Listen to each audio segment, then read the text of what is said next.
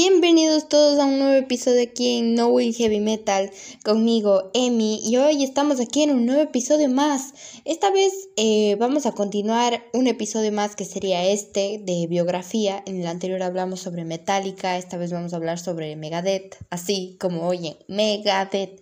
Como ustedes saben, es una de las cuatro bandas más representativas del thrash metal. Por si no lo saben, cuáles son las cuatro legendarias es Metallica, Megadeth, Anthrax y Slayer. Así que bueno, vamos a empezar con la historia.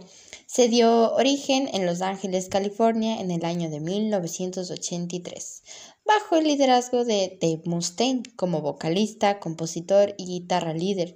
Eh, Megadeth cuenta con 15 álbumes que entre el periodo de 1985 hasta el 2016 en los que la banda explora los géneros de speed, thrash, hard rock, heavy metal, entre otros.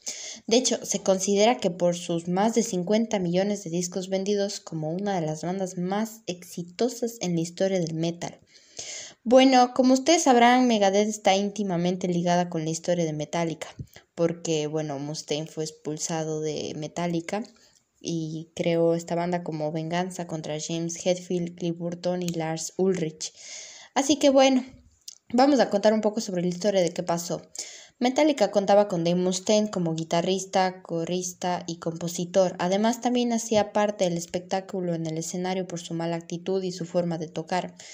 Bueno, un año después de lo que pasó de hacer parte del grupo, es expulsado en Nueva York por su alcoholismo y adicción a las drogas.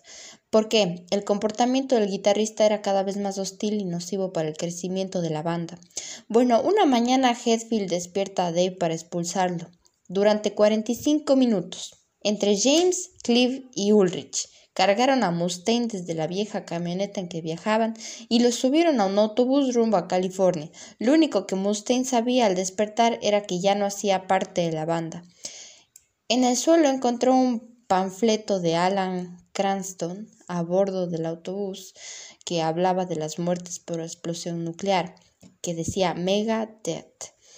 El ex miembro de Metallica escribía tras el papel y al dar vuelta encontró el enunciado The arsenal of Megadeth can be right no matter what the peace treaties come to. En ese momento nació la idea de Megadeth como la venganza metálica.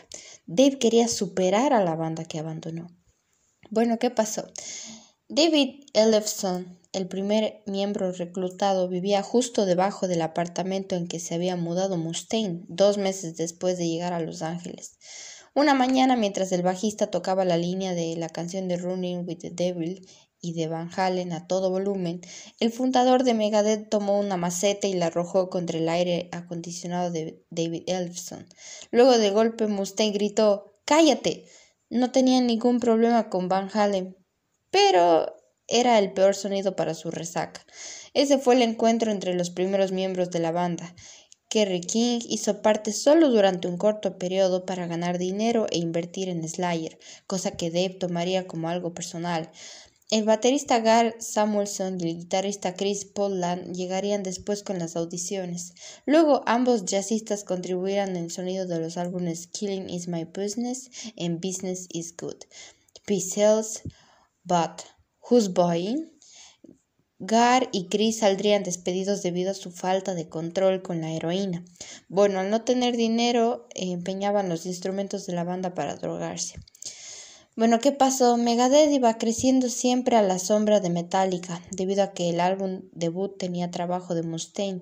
Las comparaciones entre ambas bandas eran constantes por las letras nihilistas y el sonido de la guitarra en Kill Em Out.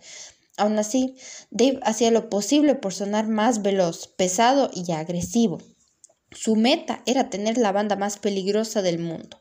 Los seguidores de Megadeth iban en aumento conforme el sonido se iba consolidando por ir más de 20 bits.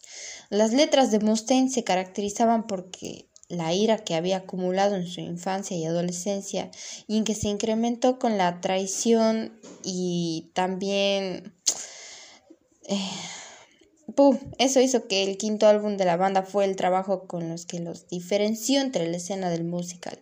Fue en Countdown to Extinction que entró en los Billboard 200 ocupando el número 2 Este gran éxito no significó nada para su fundador.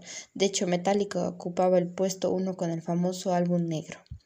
Así que bueno, la tan ansiada confrontación entre Mustaine y Metallica tendría lugar el 5 de junio de 1993 en un concierto en The Bowl.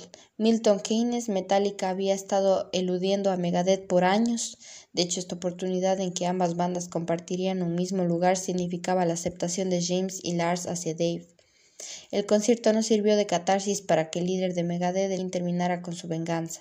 En adelante, luego de tocar fondo, Dave decide renunciar a sus audiciones y continuar con las exploraciones musicales en su proyecto.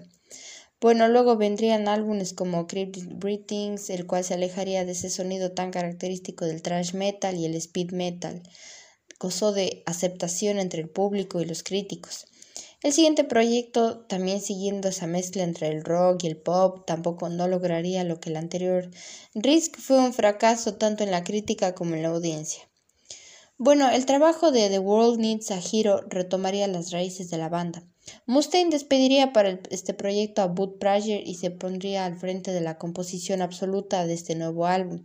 Debido al fracaso de Risk, la crítica no tenía expectativas Así que Moto Psycho lograría el puesto 22 en el Billboard Mainstream Rock Charts.